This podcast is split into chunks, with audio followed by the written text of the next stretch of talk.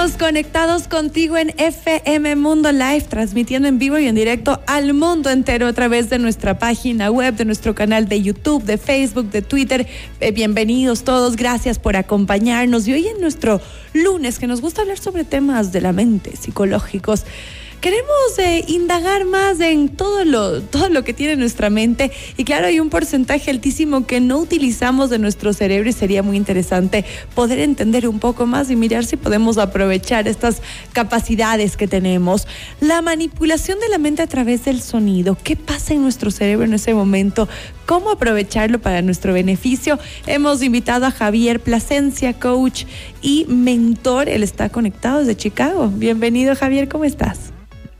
Hola Gaby, ¿qué tal? Gusto saludarte acá desde la fría ciudad de Chicago. ¿A cuántos grados estás, Javier? Ahorita estoy a 12 grados centígrados bajo cero.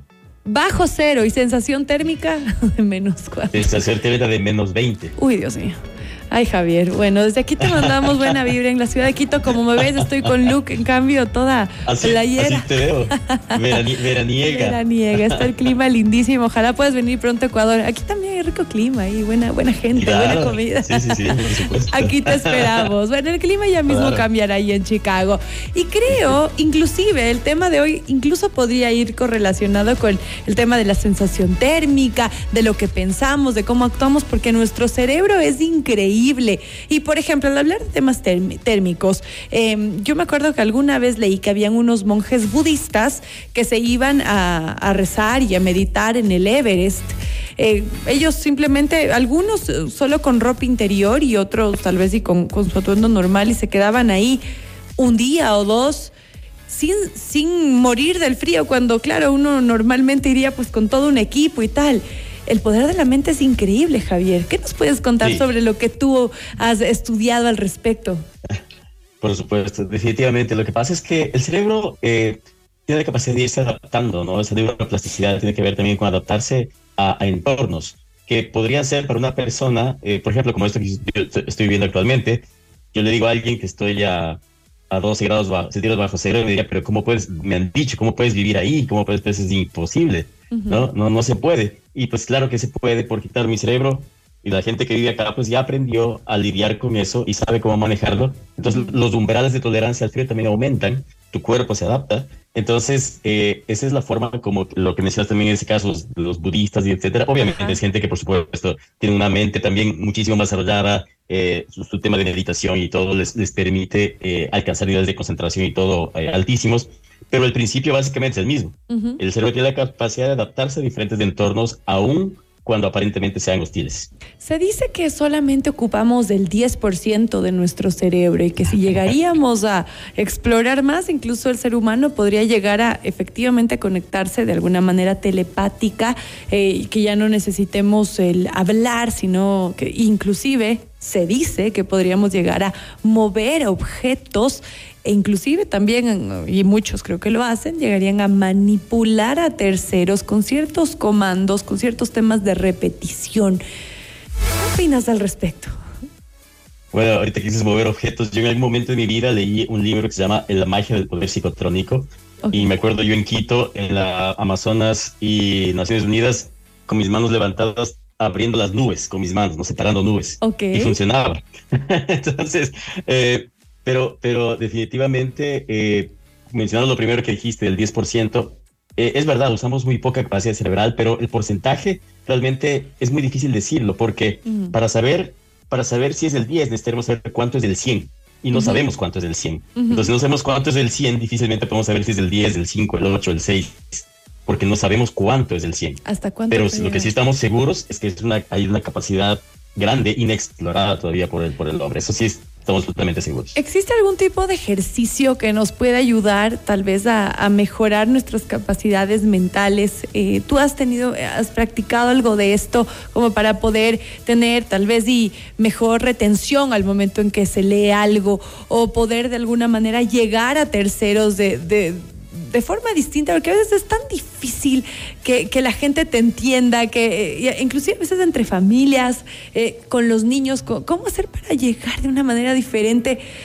Por medio de tu experiencia, ¿tú has hecho alguna vez algún ejercicio para poder de alguna manera hacer que nuestro cerebro utilice mejor lo que tenemos?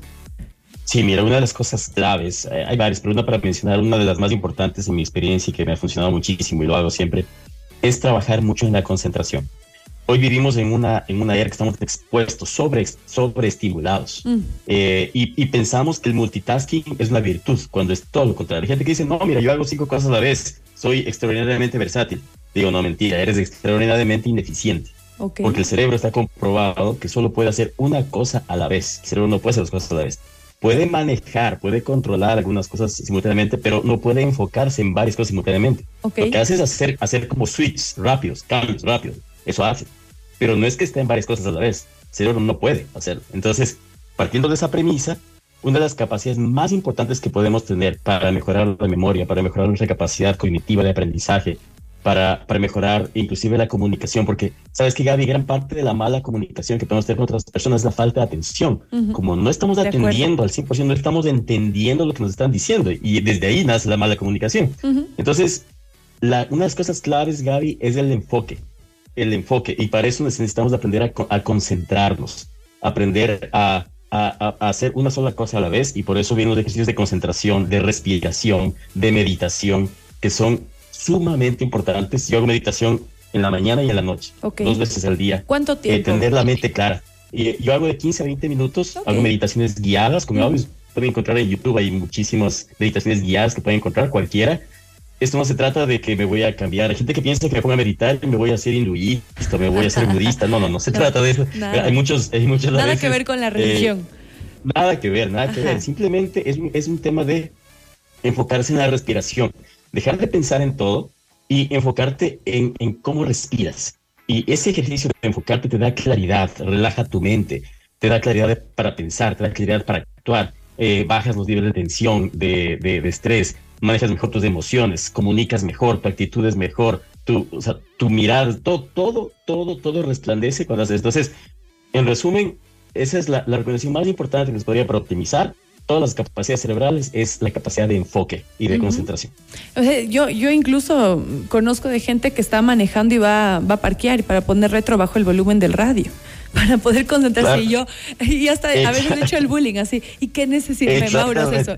¿Qué necesitas de, de, hoy? No, no, pero es que necesitan enfocarse en esto para hacerlo bien, ¿no? Y me parece interesantísimo lo que tú dices. Y claro, eh, eso de regalarnos 15 minutos en la mañana y en la noche para nosotros, para que nuestra calidad de vida sea mejor, es un regalo increíble que nos damos inclusive para tener un mejor ánimo con nuestra familia, con nuestros hijos, estar renovados. Me, me parece excelente el tip que nos has dado. Bueno, y parte de la razón por la que se nos ocurrió este tema, eh, mi, mi, querido Javier, es porque nos llegó un audio que nos llamó un montón la atención en el que según lo que tú piensas, se escucha una palabra o, u otra que no tienen nada que ver. Así es que yo quería ver si, si le ponemos el audio, les invitamos a nuestros amigos a que presten atención. Es un audio que dura tres segundos, literalmente tres.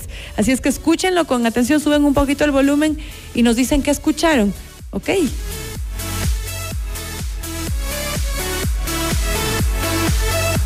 Ya a esta hora vamos como... Hay dos palabras que pueden ser. La una es bicicleta y la otra es arriendo. Así es que... Alquiler. Alquiler, perdón, alquiler. Ahora sí, escuchemos. Hija, ¿llevaste la plata de la bicicleta del padrino? Yo creo que ahí todos escucharon alquiler. Tal vez fue porque lo último que oímos de lo que Javier, eh, lo que Javier enfatizó. ¿Tú qué escuchaste, Javier? Yo escuché bicicleta. Ah, mira, tú, Mauro, ¿qué escuchaste? Arriendo, alquiler. Mauro, yo escucho fiesta. vale, ¿tú qué escuchaste? Alquiler. Ok, ¿y ustedes qué escucharon? Vamos nuevamente y ahora la, idea de este ejercicio es piensen en, en, lo que no escucharon. Si escucharon bicicleta, ok, piensen en alquiler y viceversa. Y vamos a ver qué pasa. Volvamos a escuchar. Ahora yo quiero pensar en bicicleta, ustedes vean en lo que quieren pensar. Ok. Hija, ¿llevaste la plata de la bicicleta del padrino? ¿Y qué tal? Cambió. Por aquí se rieron en el estudio. ¿Te, te, ayudó Javier? ¿Lo, ¿Lo, lograste? ¿Cambió? Sí. O sea, realmente ya se van alternando, ¿no? Es como que Qué locura. una es la una y otra es la otra. Es, es curiosísimo, es, es muy curioso este, este ejercicio. Es loco. ¿Qué tal si escuchamos una vez más? Para quienes dicen, no, pura, pura coincidencia, chiripazo. ok, bueno, una vez más, ¿ya? Vamos. Hija, ¿llevaste la plata de la bicicleta del padrino? es loco. A ver, Javi, tú que eres el experto, ¿cómo es esto? Uno puede dar el mensaje a la mente de lo que quiere escuchar, de lo que quiere ver. Es, es así de fuerte nuestro cerebro, nuestra mente. Mira, nuestro cerebro es altamente poderoso, como decía, inexplorado, ni siquiera sabemos de lo que somos capaces. Pero en cuestión de este audio específicamente, que es algo que, ya se había estudiado un caso como estos eh, eh, eh, previamente, anteriormente, y déjame decirte que sigue siendo hasta el día de hoy, para la ciencia, esto un enigma. Ah, es decir, se le, puede, se le puede dar mil explicaciones, pero termina siendo un enigma. Yo te voy a dar algún par de puntualizaciones, de explicaciones, pero enfatizo que sigue siendo un enigma. Correcto. Entonces, eh, una, una es la autosugestión, porque el cerebro se condiciona a escuchar las dos palabras. Entonces, cuando tú escuchaste bicicleta y luego eh, alguien te dice, de verdad, como tú, ¿no? Tú, tú estás tú, como moderadora en este momento de la audiencia, tú dices, a ver, pero ahora tal vez puedes escuchar alquiler y piensas en otra palabra, entonces el cerebro se condiciona, hay una autosugestión eh, para poder escuchar la otra palabra. Pero cuando cuando no lo haces, ni, ni te sugestiones ni la una ni la otra, el cerebro parecería que de todos modos escucha lo que quiere. Y va a escuchar una de las dos de todos modos. Entonces, ahora, inclusive se podría probar con una tercera palabra.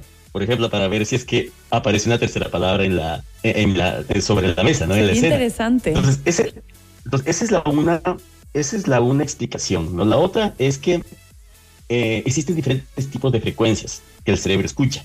Entonces, si estás escuchando frecuencias más bajas, si tu cerebro en ese momento está programado para escuchar frecuencias más bajas, vas a escuchar bicicleta. Ajá. Pero si estás escuchando frecuencias más altas, si tu cerebro en ese momento está escuchando frecuencias más altas, vas a escuchar alquiler. Wow. Entonces, ambas palabras tienen un, porque ambas palabras tienen un nivel de tonalidad silábico muy parecido, porque está cleta killer, cleta killer, cleta killer. Ahí es donde, ahí es donde tienen esa tonalidad similar. Porque yo decía, la una tiene, eh, o sea, es bicicleta, tiene, tiene cuatro, eh, el otro es de tres, o sea, es como sílabas, es, ¿de, dónde? Comienza con una palabra, termina en otra, o sea, no, para mí no tenía sentido alguno, pero, pero ahora con lo que explicas tiene mucho sentido. Exacto, ahí está, ese sonido es el que es el que el cerebro asocia y obviamente por eso combina las palabras. Entonces, estas son las, es una de las explicaciones. Puede haber muchas más, pero como te insisto, eh, partimos de la premisa de que sigue siendo para la ciencia un enigma. Se ha estudiado casos como estos, de estas, y sigue siendo un enigma porque realmente el cerebro finalmente pues termina haciendo lo que quiere, ¿no? ¿Tú crees que de alguna manera ejercicios como estos puedan ayudarnos a nosotros como papás del rato que queremos que algo se les quede bien grabado a los niños, a temas cruciales, como por ejemplo cuando se habla de drogas, cuando se habla de temas, asuntos que queremos que se acuerden de esto en específico? ¿Crees que nos sirva de alguna manera esto o que sería incorrecto? Cuando queremos hacer algo, algo por su bien, obviamente, ¿no? Sí, claro. No, mira, la mejor forma, la mejor forma de generar recordación eh, y empatía. memoria largo, en, memoria de, sí, empatía y memoria a largo plazo, o sea, que algo quede asentado, ¿no? Como, como, un, como un principio, ¿no? Como un fundamento en la vida de alguien. Es, hay que, cuando ahora me preguntas de los niños, hay que decirse, decirles las cosas, pero siempre dentro de un contexto emocional, porque la combinación de la información combinada con una emoción genera una impronta en el cerebro. Por eso es que, por ejemplo, tú, tú, eh, tú o cualquier persona eh, va a recordar con mucha claridad hechos de tu vida, donde perdiste un ser querido. Te vas a acordar ese día con exactitud, qué día era, qué ropa tenías puesta. Te vas a acordar detalles que de otro día cualquiera tú no te acuerdas. Así es. Pero de esos días específicos, ¿y por qué? Porque había una carga emocional muy fuerte, sea positiva o negativa, ¿no? De alta alegría o de tristeza, de la que fuere, pero una carga emocional fuerte. Entonces, la, la forma de generar recordación con los niños es, se les puede contar a través de historias, pero que tengan una emoción fuerte que, esté vinculado con una emoción porque eso va a generar recordación. Excelente, qué buen consejo. Bueno, y con esto nos despedimos, mi querido Javier. Ha sido un gusto tenerte. Gracias por los tips y por ayudarnos a entender un poquito más de nuestro cerebro y cómo utilizarlo a nuestro favor. Javier Plasencia, coach y mentor, hoy arrancando la semana en Mundo Express. Sí, por favor, nos compartes tus contactos. Gracias, Gaby. Sí, claro, con mucho gusto. Me pueden encontrar como Javier Plasencia Oficial, Javier con J, Plasencia ambas con C oficial. Eh, me pueden encontrar en, Instagram, en TikTok eh, y en Facebook y en YouTube también. Excelente, está en todo lado, Javier. Hay que encontrar que tiene consejos interesantísimos. Te agradezco mucho y te mandamos un abrazo inmenso. Que la temperatura suba allá eh, en Chicago, por favor. La temperatura está fría, pero el corazón y el alma están calientes. Así que ahí vamos. y la mente lo dice. Abrazos. Saludos a todos, un abrazo. Gracias, nos hacemos una pausa y ya volvemos.